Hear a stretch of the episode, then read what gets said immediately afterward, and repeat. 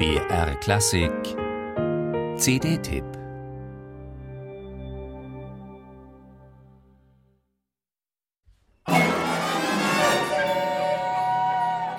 Nicht eilen, bitte. Sie ist ein richtig großer Wurf, die Sinfonia, die Luciano Berio 1968 komponierte, als Summe seiner Experimentierjahre. Auf der einen Seite gibt sich das Stück für acht Stimmen und Orchester rätselhaft wie eine Sphinx. Ein verschlungenes Labyrinth aus philosophischen Texten und mythologischen Anspielungen, durch das man sich bei jedem Hören einen anderen Weg bahnen kann.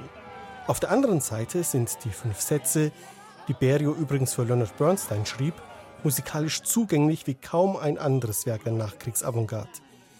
Zwölf Tonreihen baden ganz ungeniert in terzenseligen Harmonien, wüste Collagen sprühen nur so vor Sinnlichkeit. So eine Sinfonie konnte damals wahrscheinlich nur ein Italiener erfinden.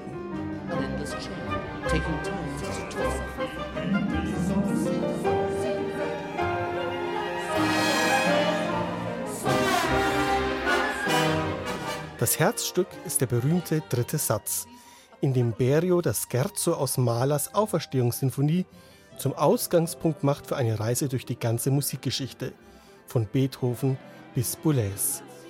Mahlers Sinfonie plätschert dabei wie ein Fluss durch wechselnde Klanglandschaften, wird von Ravel oder Richard Strauss Zitaten verschüttet, nur um an anderer Stelle wieder hervorzutreten.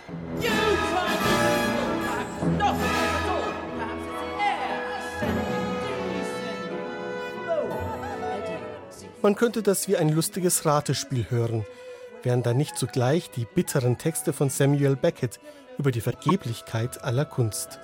Die Alleskönner des Vokalensembles Synergy Vocals singen und rezitieren, summen und schunkeln, flüstern und schreien sich durch diesen fröhlichen Pessimismus, dass einem das Lachen im Hals stecken bleibt.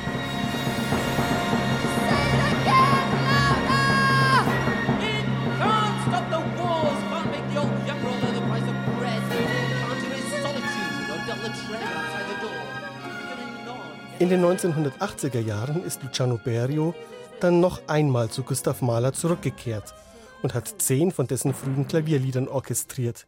Nicht exzentrisch, aber effektvoll und so farbenfroh, dass Mahler seine Freude daran gehabt hätte.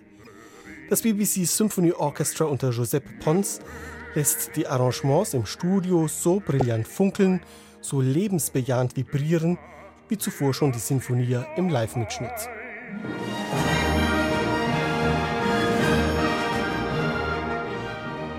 Zum Ereignis wird die CD aber durch Matthias Görne.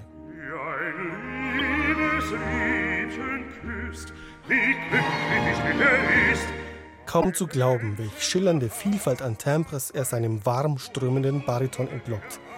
Wenn er in den Liedern Dialoge gestaltet, meint man tatsächlich zwei oder drei verschiedene Stimmen zu hören. Und natürlich findet er auch für jede Emotion den richtigen Ton. Ob überschwängliche Freude oder tiefe Verzweiflung, ob Sehnsucht oder schlicht Glück. In wenigen Minuten erweckt Görne einen ganzen Kosmos zum Leben. Und so entsteht eine Berio-CD, die Herz und Verstand gleichermaßen befriedigt. Von welchem Avantgarde-Komponisten hätte man das sonst behaupten können? Ja,